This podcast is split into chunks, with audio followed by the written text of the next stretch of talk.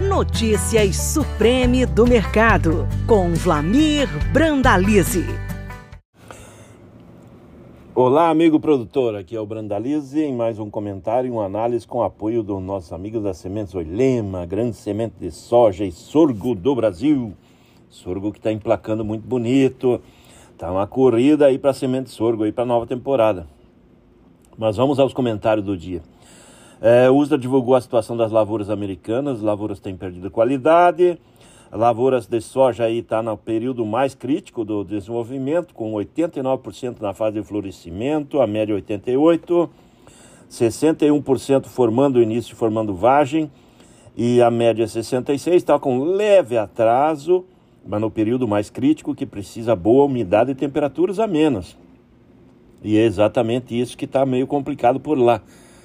A região do oeste e o norte do cinturão, pegando estados importantes como Aias, Dakotas, Minnesota, estão sofrendo, Nebraska sofrendo com pouca chuva. E com isso, o USDA mostrou a qualidade das lavouras nessa semana, 59% de boas, excelentes. O ano passado foi um ano que perdeu também potencial de safra, tinha 60%. Então, safra americana não vai bem, não vai bem. E no mercado brasileiro, os indicativos se firmando, porque Chicago avançando. É, as posições de Chicago evoluíram aí para cima dos 14 dólares, 14,10, 14,20, buscando 14,5 nos meses para frente. E fôlego aqui no mercado brasileiro na faixa de 195 reais nos portos aí para a posição de outubro. E chances aí de pagar perto de 200 reais na posição de entrega agosto, recebe lá no final de janeiro, começo de fevereiro pertinho de 200 reais. E poucos negócios aí, temos 35, 37 milhões de toneladas ainda de soja para ser negociada, é um bom volume ainda para esse restante de ano. E a safra nova, estamos aí com volume ainda lento de negociações, temos uma comercialização bastante é, atrasada frente à média. O produtor está mais calmo, está tá esperando se posicionar, mas tem que olhar o mercado aí. Quando tivermos aí uma super safra brasileira de novo, pode pressionar um pouco lá na frente. Com relação a dados de exportação, a CSEX mostrou os primeiros números de agosto, com 1 milhão 817 mil toneladas de soja embarcadas. O acumulado de janeiro a agosto no grão, 62,7 milhões de toneladas. O ano passado tinha uma safra muito maior, 68 milhões de toneladas. Estamos embarcando bem o farelo, a Argentina está deixando espaço para o mercado do farelo brasileiro que está crescendo lá fora. No complexo soja, soja, farelo e óleo já embarcamos 77,8 milhões de toneladas, o ano passado era 79,9. O importante do, do setor da soja é que a soja segue carregando grande volume de divisas e nesse momento já são 42,7 bilhões de dólares em faturamento entre soja, farelo e óleo que internalizou no mercado brasileiro. Isso dá perto de 220 bilhões de reais. Veja o volume do dinheiro aí que é circulando no mercado interno.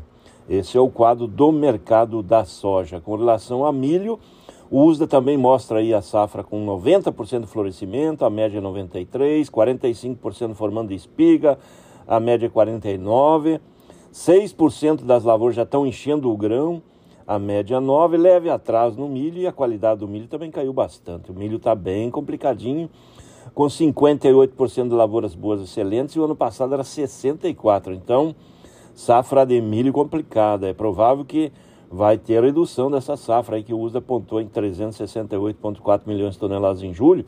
Provavelmente vem uma safra bem menor aí nessa temporada. Então temos que ficar de olho aí nesse nessa condição aí que vai abrir uma janela muito importante aí para tanto para milho, para sorgo 2023.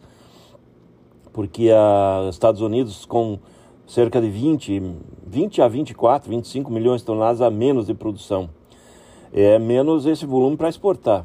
A Ucrânia com a safra muito menor aí nesse ano em função da guerra. A Ucrânia que colheu 42 milhões e 100 mil toneladas no ano passado, o uso do mês passado apontou 25 milhões de toneladas e, e agora os ucranianos estão apontando que dificilmente passa de 20 milhões. Então são cerca de 22 milhões a menos de toneladas.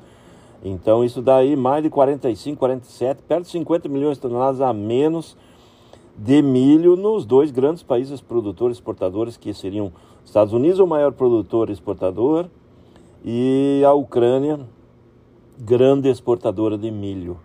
Então abre um janelão aí para nós, planejamento para frente. Então o produtor tem que ficar de olho.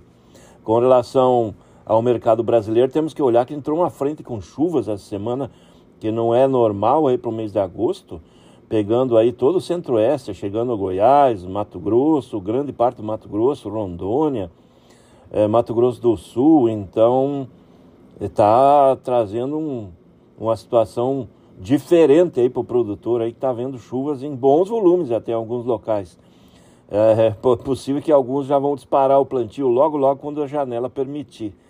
É, isso é importante, né? Começar a diminuir ó, a, a, a, secura da região, porque acaba quando vier as chuvas normais aí o mercado já planta rapidamente com condições boas.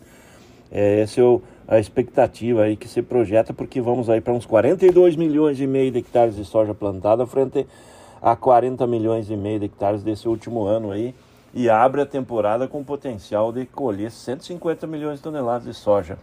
E vamos para um, uma nova safra de milho com potencial de colheita de toda, safra de verão, safrinha, perto de 130 milhões de toneladas. É o agro, não para.